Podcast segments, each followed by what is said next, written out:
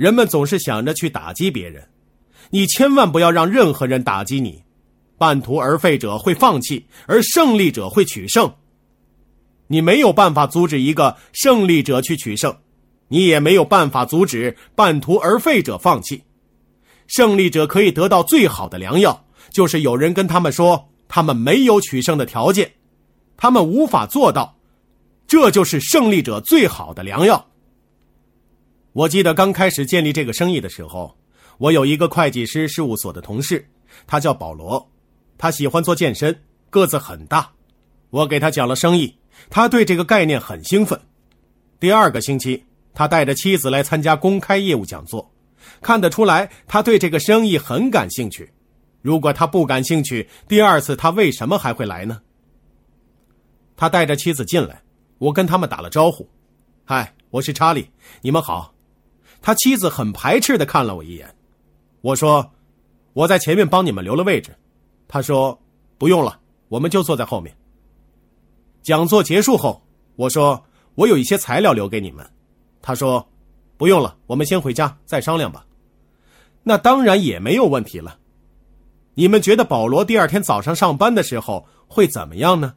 他说：“我跟我妻子谈过了，觉得这个生意不适合我们。”我说：“你什么都没跟你妻子说，是你妻子帮你做了决定，就是这么简单。”我以为他会这么跟我说，查理。我跟你讲句老实话，我真的很想做这个生意，我真的很渴望自由。第一次看到这个生意，我就知道这是我一直寻找的东西。我真的很想做这件事，但是我就是没有足够的勇气和我妻子谈。不管他是否感兴趣，我都会一个人去做的。保罗没有这么说，他居然选择了一个不光彩的说法，说我们已经讨论过了，觉得这个生意不适合我们。记住。一个没有梦想的人，总是想偷走有梦想的人的梦想。没有人希望看到别人做的比他们更好，那样的话，你就把他们带出了自己的舒适区。人们都喜欢同病相怜，对吗？每一天，我都在我的小方格里工作。有一天，电话响了，我拿起电话，对方说：“嗨，你现在做什么呢？我以为你已经退休了呢。”然后电话就挂断了。第二天电话又来了。你现在赚到第一个一百万了吗？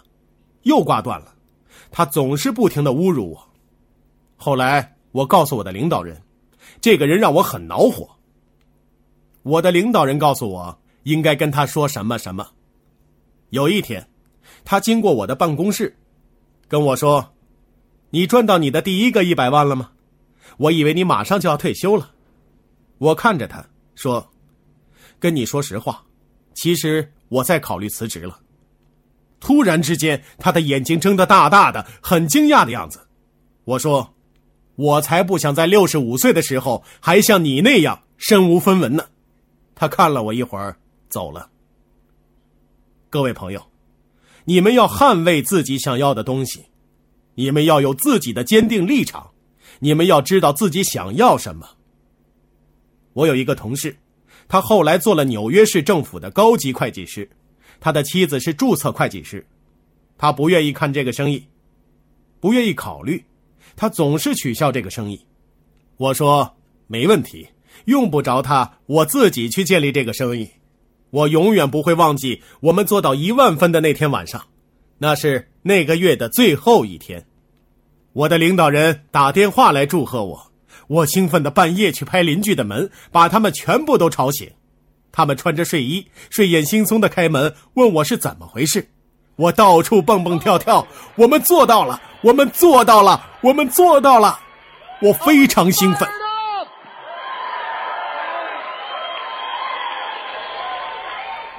你们要兴奋起来，除非你们兴奋起来，否则什么事情都不会发生。我们继续讲计划。讲计划。后来我们达成了红宝石，我们带出了第一个直系。谁是我们的第一个直系？一天晚上，那一对会计师夫妇来到我们家，丈夫是纽约市政府的高级会计师的夫妇。我们邀请他们来吃饭。我说：“我们不会跟你们谈这个生意的，整个晚上我看得出来，他们有点坐立不安。那天晚上十点多的时候，他支支吾吾的说：“你们的呃，你们的那个那个安利生意怎么样了？”我说：“不错。”你应该问这个问题。我给他看了一下支票，这是一张两千七百美元的支票。他问：“哇，这是怎么做到的？”我拿来一张纸和一支笔，开始给他讲计划。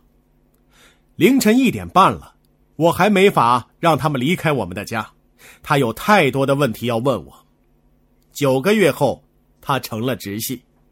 站稳你的脚跟啊，各位朋友！我相信你们有能力去评估一个生意，这是一个美妙的生意。四个月后，他们就达到了一万分，这对夫妇成了我们的第一个直系。当时我们只有一个直系，后来他们达成了翡翠，所以说我们的第一个达标组也是唯一的一个达标组，居然做到了翡翠。我们只有一个直系组，而他们有三个直系组。但是我继续努力，继续努力。今天他们下面已经出了钻石，我们带出了第二个组，带出了第三个组。我走出去，在六个星期内推荐了十四个人，在接下来的那个月，我再推荐了八个人，在两个月内，我们推荐了二十二个人，第四组达标了。然后是第五组、第六组、第七组。九月的时候，我们开始。钻石达标。一九九一年，我们有七个组，全年连续十二个月全部达标。两年以后，第八组达标；两年之后，第九组达标；三年以后，第十组达标了。所有的这些达标小组都是来自那两个月里推荐的二十二个人。我永远不会忘记我最后一天工作的情景。我穿着燕尾服去上班，我的办公室在四十三大街第二和第三大道之间。九点的时候，我穿着西装，带着燕尾服来到办公室。大约十一点钟左右，我拿着燕尾服去洗手间，换上了燕尾服，走了出来。这个时候，外面很多人开始唱歌，他们手上拿着气球和鲜花。一个很大的加长林肯轿车停在了路边。我的父母、我的岳父母、我的妻子、我的孩子们全都来了。十一点四十五分，有一千个人聚集在四十三大街曼哈顿的中区，他们都在大声叫喊着：“查理，查理，查理！”我从窗户往外看，有很多人把街道都堵塞了，后面的车子根本就走不动。喇叭声和查理、查理、查理的喊叫声混在了一起，形成了一曲很有趣的交响乐。我走进老板的房间，递交了辞职信，上面写着：“因为收入有限，缺乏自由，没有保障，我在这里继续工作的理由已经不充分了。”最后，我用粗体字标出：“我在此提出辞职。”另外。请不要给我升职。我是一个自由人了，自由。各位朋友，你们都掌控着自己的命运，在达成你的命运之前，不要停下脚步，不要让任何人偷走你的梦想。如果是这样的话，他们就赢了，而你输了。他们赢得了什么呢？什么也没有得到。你们得到了什么呢？也是什么也没有。如果你让别人偷走你的梦想，那就没有人赢。你一定要赢，所以永远不要放弃。我们开始全速发展，小组在成长，很多事情在发生。我的团队有一个人，他跟我说：“你总是在说态度，你总是在说思维、复制等等。”我不喜欢听这些抽象的东西。我说。其实我没有做一些你们做不到的事情，我只是做了你们还没有去做的事情。如果你们做了我们所做的事情，你们就会得到我们得到的。如果你们不去做我们做过的事情，你们就不会得到我们所得到的。如果你们想要得到我们所得到的，你们就要去做我们所做的事情，这就叫做复制。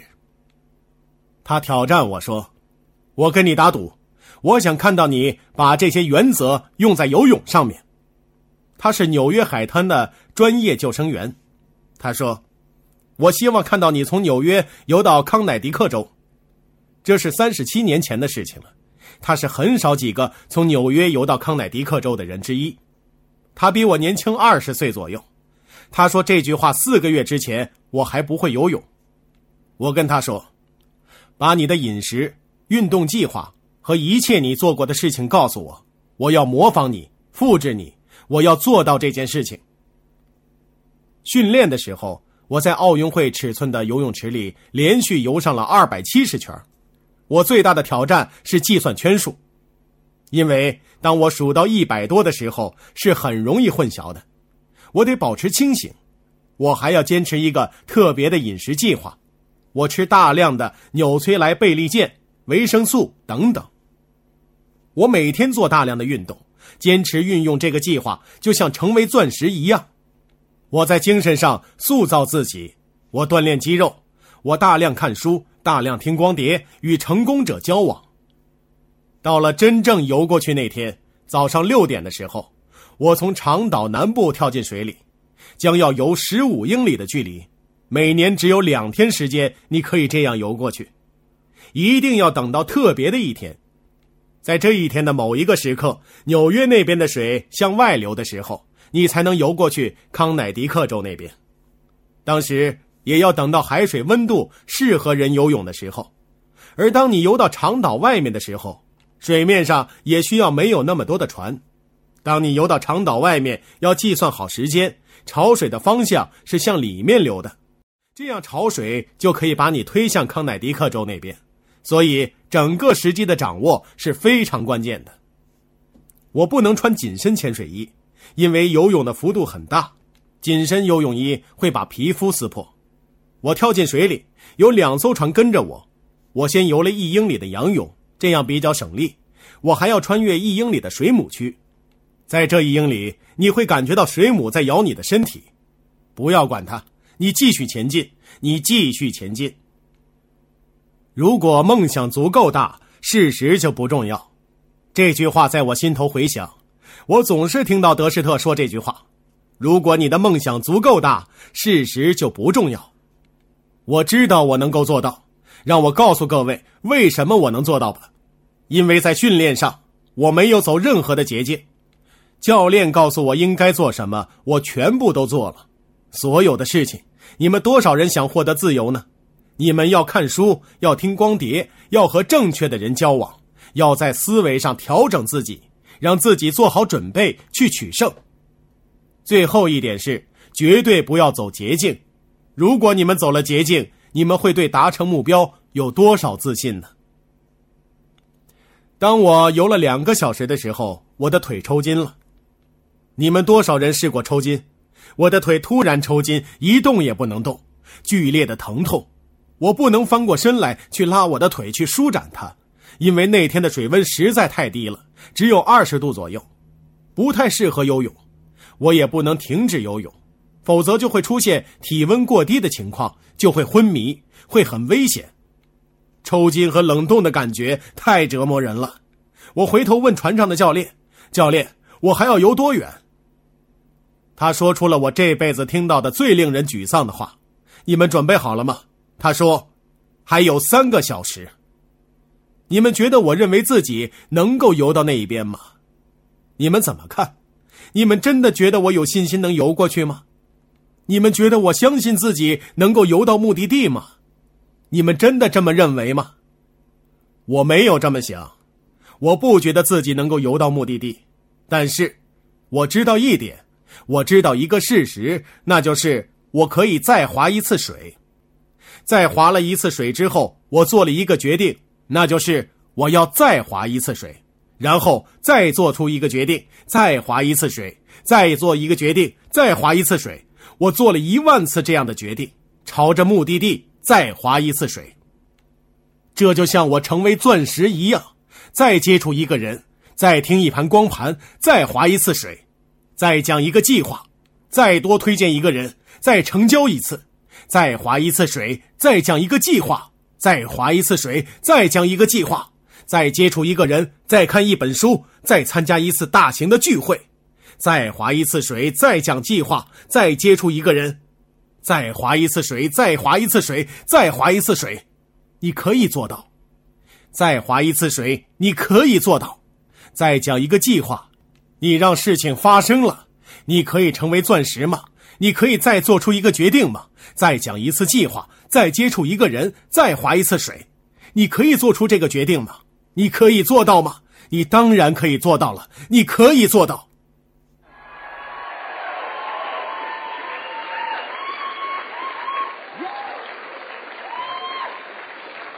请各位坐下来，谢谢。我告诉你，这个经历不是想让你们都去冒险、去创新，是因为这个经历深深的刻在我的心里。你如何成为钻石呢？这是一个习惯。你再参加一次聚会，再工作一个晚上，再接触一个人，你们一定要坚持。如果上帝一定要拿走我所有的能力，只让我留下一个，我会跟他说。给我留下一个能力，那就是坚持不懈的能力。你们所有人都可以坚持不懈，知难而上。当梦想足够大的时候，你们比困难更大。没有任何事情让你们停下来，这根本不是能力的问题。有一次，我参加公司的奖励旅行，在那里我看到了一个不可思议的场景，完全被震撼了，彻底被震撼了。在这个旅游研讨会上，一个刚刚达标的新直系，二十一岁，拿到一万五千美元的奖金。他二十一岁，他没有下巴，天生没有下巴。如果我是他的话，我跟你们说话，也许你们谁都听不清楚。没有下巴，他不单只是没有下巴，他还没有胳膊。他不单只是没有下巴，没有胳膊，他还天生没有脚。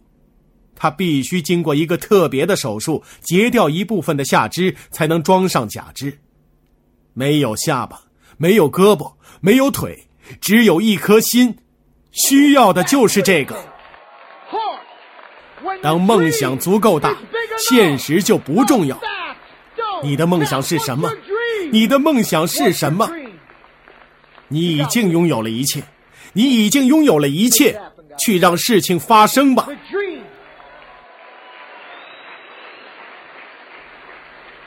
重要的是梦想。你们多少人有日程表？你们想知道如何发展这个生意吗？把你的日程表拿出来，看着你的日程表，看到星期一了吗？把它填满。看到星期二了吗？把它填满。星期三，把它填满。星期四，把它填满。星期五，把它填满。星期六，把它填满。星期天怎么样呢？我想休息啊。还是把它填满，把它填满。你们多少人希望获得自由的？填满你的日程表。你们多少人希望让那些说这件事行不通的人把他们说过的话吞回去的？填满你的日程表。你们多少人希望自己的团队可以坐满这么大的房间的？填满你的日程表。你们多少人希望获得财务独立的？填满你的日程表。你们多少人希望告诉老板，让你的工作交给需要的人的？填满你的日程表，填满你的日程表，填满你的日程表。我们离开这里之后要做什么？填满你的日程表。我们星期一要做什么？填满你的日程表。我们星期二要做什么？填满你的日程表。你们要做什么才能发展这个生意？填满你的日程表，填满你的日程表。填满你的日程表，这就是你需要做的。你们想要自由吗？那就拿出你的日程表，填满你的日程表。